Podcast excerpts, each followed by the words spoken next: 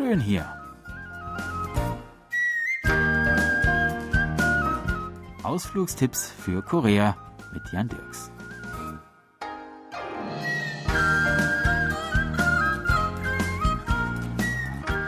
Wer die Riesenstadt Seoul erschließen möchte, kann dafür ein sehr bequemes Verkehrsmittel benutzen. Die U-Bahn. Man folgt einfach einer U-Bahn-Linie, steigt ab und an aus und schaut sich alles an, was es entlang der Strecke zu entdecken gibt. Wir starten heute mit Linie 1. Die U-Bahn Linie 1 in Seoul war die erste U-Bahn in Korea überhaupt. Im Jahr 1974 eröffnet, ist sie mit allen Verzweigungen mittlerweile auf 200 Kilometer Länge angewachsen. Sie erzählt gewissermaßen ein Stück Stadtgeschichte und erhielt mit der koreanischen Version des deutschen Musicals Linie 1 sogar ihre eigene Bühne.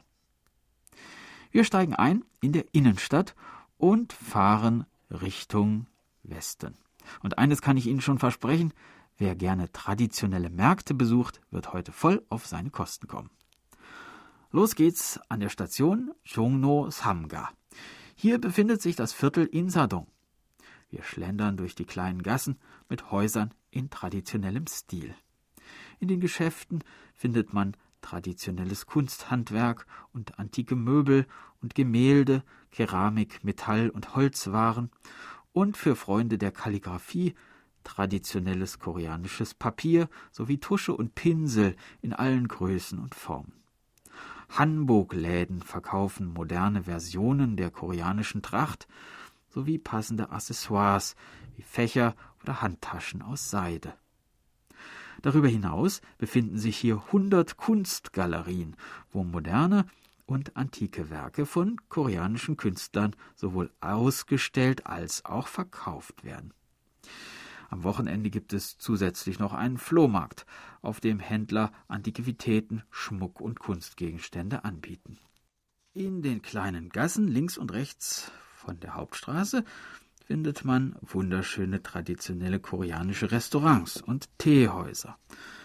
Koreanischer Zimttee, Hotdog, Pfannkuchen mit Rohrzuckerfüllung und Gultare, eine Süßigkeit aus gesponnenen Honigfäden, und weitere Leckereien gilt es zu probieren.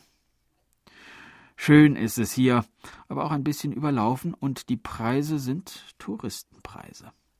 Aber keine Sorge, die Vase mit dem Kranichmotiv gibt es woanders sicher billiger. Warten Sie es mal ab.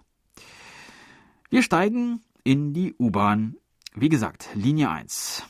Nächste Station, Jungno Oga. Ausgang 8. Fünf Minuten Fußweg und schon sind wir am Gwangjang-Markt.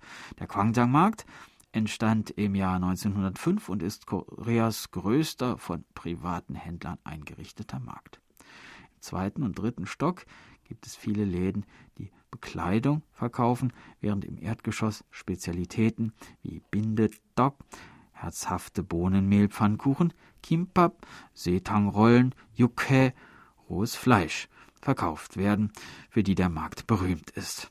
Es ist ein traditioneller Markt, doch er ist auch bei jungen Leuten und Touristen sehr beliebt. Nicht weit davon entfernt, eine U-Bahn-Station weiter, am U-Bahnhof Tongdaemun, liegt nicht nur das gleichnamige Osttor der alten Stadt Seoul, Nationalschatz Nummer 1, erbaut im Jahr 1398 und 1869 in großem Maßstab renoviert, sondern natürlich auch der riesige Tongdaemun Markt. Tongdaemun Fashion Town, Design Plaza und Pyeongha Markt lassen keine Wünsche offen, besonders was das Angebot an Kleidungsstücken angeht. Wem von diesem riesigen Warenangebot noch nicht schwindelig ist, der kann sich an der nächsten Haltestelle der U-Bahn-Linie 1 gleich weiter nach Sachen umsehen.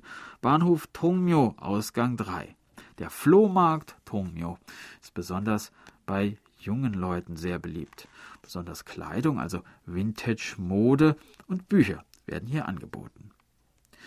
Geht man nur ein kleines Stückchen weiter in südlicher Richtung, kommt man zu einem weiteren Flohmarkt, nämlich zum Hangakdong Flohmarkt am Wasserlauf Chonggecheon. Dieser Flohmarkt ist auch als Dukgebi Shijang, also als Koboldmarkt bekannt, denn man könnte sich wirklich gut vorstellen, dass die unzähligen kleinen dunklen Läden von Kobolden und Gnomen bevölkert werden, die jeden Moment hervorspringen könnten. Der Flohmarkt besteht aus der Antiquitätenstraße, Geschäften für elektronische Geräte und Verkaufsständen, die alte Bücher und Videos verkaufen. Immer noch nicht fündig geworden? Okay, nächste Station. Shinsoldong, Ausgang 6, der Solar Volksflohmarkt. Seoul Pungmul Shijang ist noch eine Nummer größer. Gegründet 1953 und seitdem mehrmals umgezogen, bietet er auf zwei Etagen neben gebrauchten Kleidern und Freizeitartikeln vor allem auch Antiquitäten und Kunsthandwerk. Und auch wenn man sich vermutlich nicht sein komplettes Wohnzimmer mit all diesen wundersamen Gegenständen vollstellen wird, es macht schon Spaß, eine Weile inmitten uriger Schamanenmasken, ehrwürdiger Buddha-Statuen wertvoller Porzellanvasen und alter Musikinstrumente herumzuwandern.